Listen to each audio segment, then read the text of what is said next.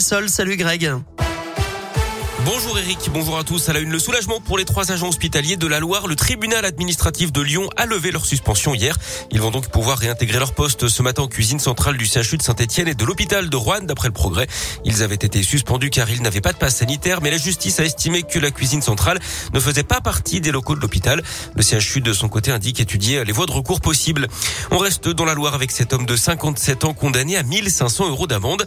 Son tort, avoir reconnu au moins quatre bébés qui n'étaient pas les siens pour que leur mère puisse être naturalisée. Il les aurait rencontrés dans l'église du père Riffard à Moreno, le religieux connu à l'époque pour aider les demandeurs d'asile. La garde à vue du suspect prolongée dans l'enquête sur le meurtre de Champétière près d'Ambert lundi dans le Puy-de-Dôme.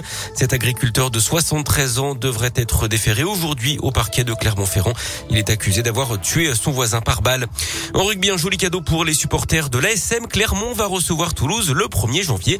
La Ligue nationale de rugby a annoncé ce mardi la programmation des 13e et 14e journée de top 14. Les Auvergnats qui accueilleront les Hauts-Garonnais à 21h. Avant cela, ils se déplaceront le 26 décembre sur la pelouse de Brive.